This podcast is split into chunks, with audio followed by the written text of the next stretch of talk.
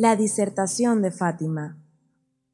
Fátima es poseedora de una esencia que deja perplejas a las mentes, las cuales se ven impotentes de alcanzar a comprenderla. Las palabras se paralizan al tratar de explicar su grandeza. Su existencia nos materializa los ideales islámicos. Cada una de sus virtudes se distingue por estar impregnada de la moral de la profecía.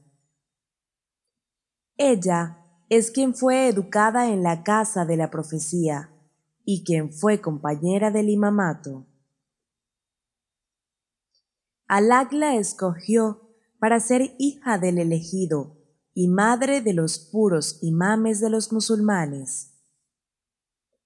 Es esa sublime categoría y venerable posición que la elevó a su condición de inmaculada, la que posibilitó que dejara grandes testimonios mediante su postura ante los acontecimientos acaecidos después del fallecimiento del mensajero de Alá. A continuación, exponemos un extracto de una de sus más famosas disertaciones, pronunciada en la mezquita del profeta en Medina. Cuando le fueron arrebatadas las tierras de Fadak, a pesar de su juventud, dio esta disertación ante el califa, los muhajirin, emigrados desde la Meca, y los ansar, auxiliadores de Medina, cuya elocuencia, sin llegar a ser palabras del Señor del universo, se puede decir que está por encima de la del resto de las criaturas. ¿Cómo podría ser de otra manera si era la hija del Señor de los mensajeros y la pareja digna del Señor de la elocuencia? Fátima, con su velo extendido sobre el rostro y cubierta con su yalbak, llegó acompañada de un grupo de mujeres, y después de ser dispuesta una cortina entre ellas y los hombres, se sentó y comenzó a mencionar los padecimientos que sufrió después de la desaparición de su padre, lo que provocó que muchos de los presentes estallaran en llanto. Ella esperó que las voces se acallaran y a continuación dijo, La alabanza sea para Alá por aquello con que ha agraciado. Suya sea la gratitud por lo que ha brindado. Suya sea la alabanza por todas las bendiciones que ha manifestado, las cuales la magnitud de su extensión y número son incalculables e imposibles de retribuir, y cuya eternidad está lejos de la comprensión. Él os invita a que logréis el incremento de éstas, siéndole agradecidos, colmando de ellas a sus siervos. Él se hace acreedor a su alabanza de parte de las criaturas. Él invita a que causéis su incremento, otorgándolas a su vez. Testimonio que no hay divinidad sino Alá único y sin asociado. Ciertamente que la creencia en el monoteísmo solo se manifiesta testimoniando estas palabras.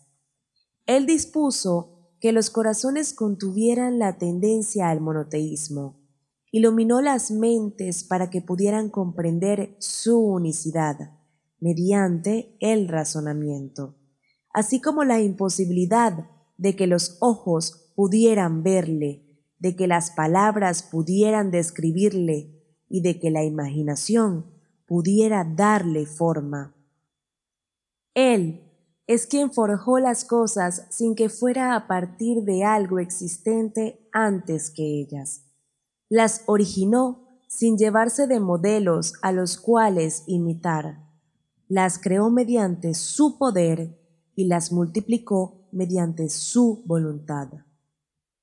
Él originó su creación sin que necesitara de ella y sin que obtuviera beneficio de su conformación, sino que con ello materializó su sapiencia. hizo reparar en la obediencia a Él, manifestó su poder y concretó la adoración de sus siervos. Luego dispuso la recompensa para quienes le obedecieran y el castigo para quienes le desobedecieran, previniéndoles de su cólera y guiándoles hacia el paraíso. Testimonio que mi padre Muhammad es su siervo y enviado.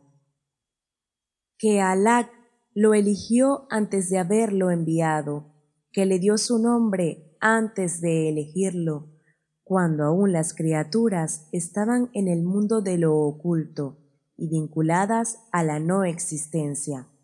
Sabiendo Alá, exaltado sea el curso de los acontecimientos, ya que Él domina los sucesos de todas las épocas y posee el conocimiento de lo que acaecerá.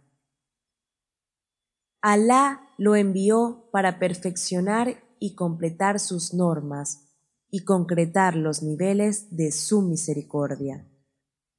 Vio a los pueblos diversificados en sus religiones, empeñados en avivar el fuego de la discordia, adorando ídolos y renegando de Alá a sabiendas. Entonces Alá iluminó las tinieblas mediante mi padre Muhammad, sacando a la luz los graves problemas de los corazones, retirando los velos de los ojos y guiando a la gente. Les salvó del extravío y sacó de la oscuridad.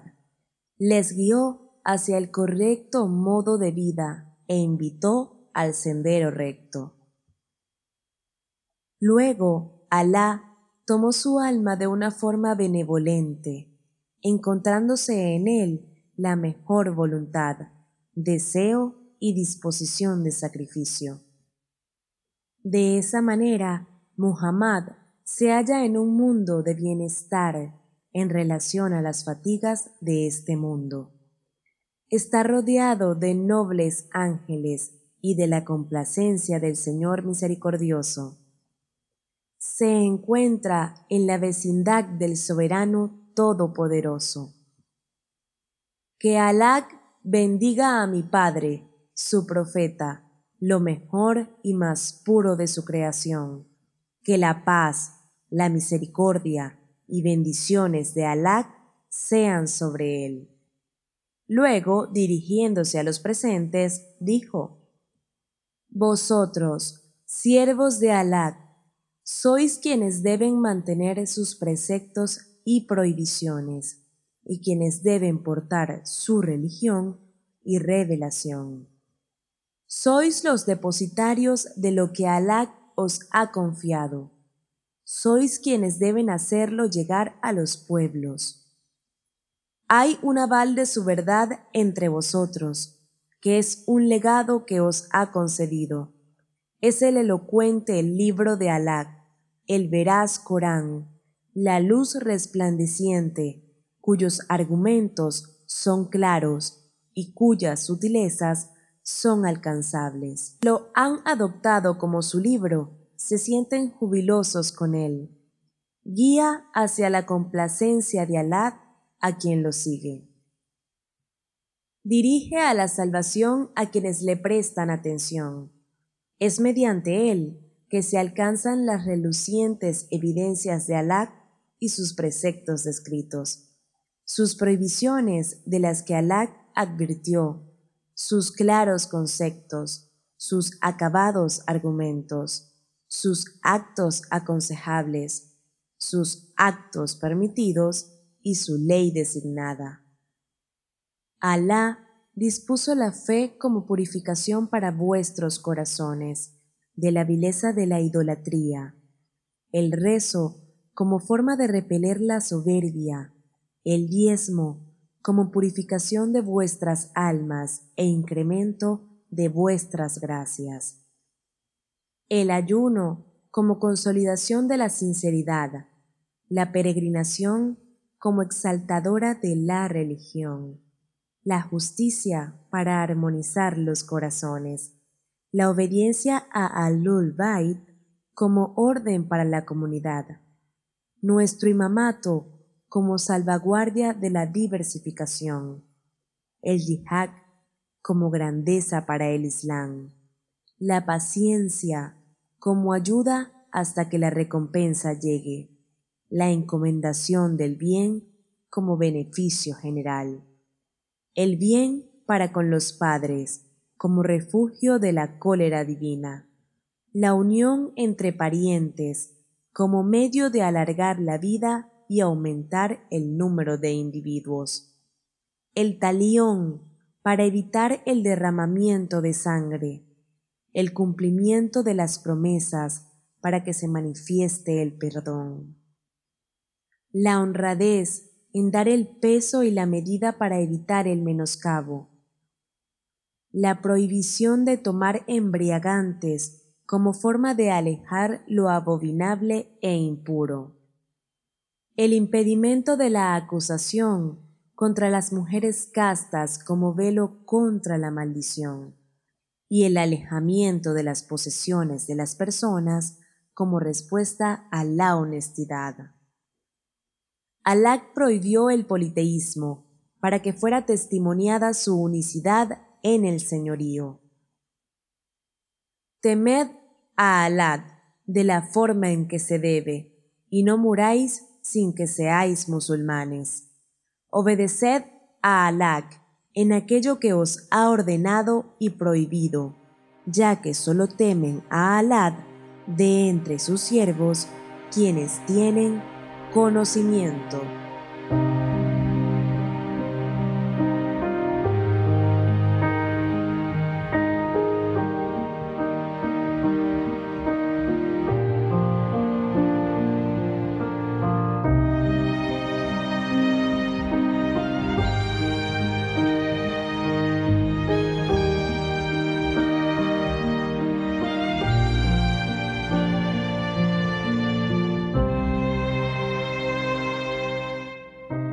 fatimatv.es. Si todavía no son miembros de Fátima TV, les explicaré cómo hacerlo. La mejor forma es a través de WhatsApp. Agrega a los contactos de tu celular el número de Fátima TV y envíanos tu nombre por esa misma vía. Nuestro número es más 54 938 15 39 07 37.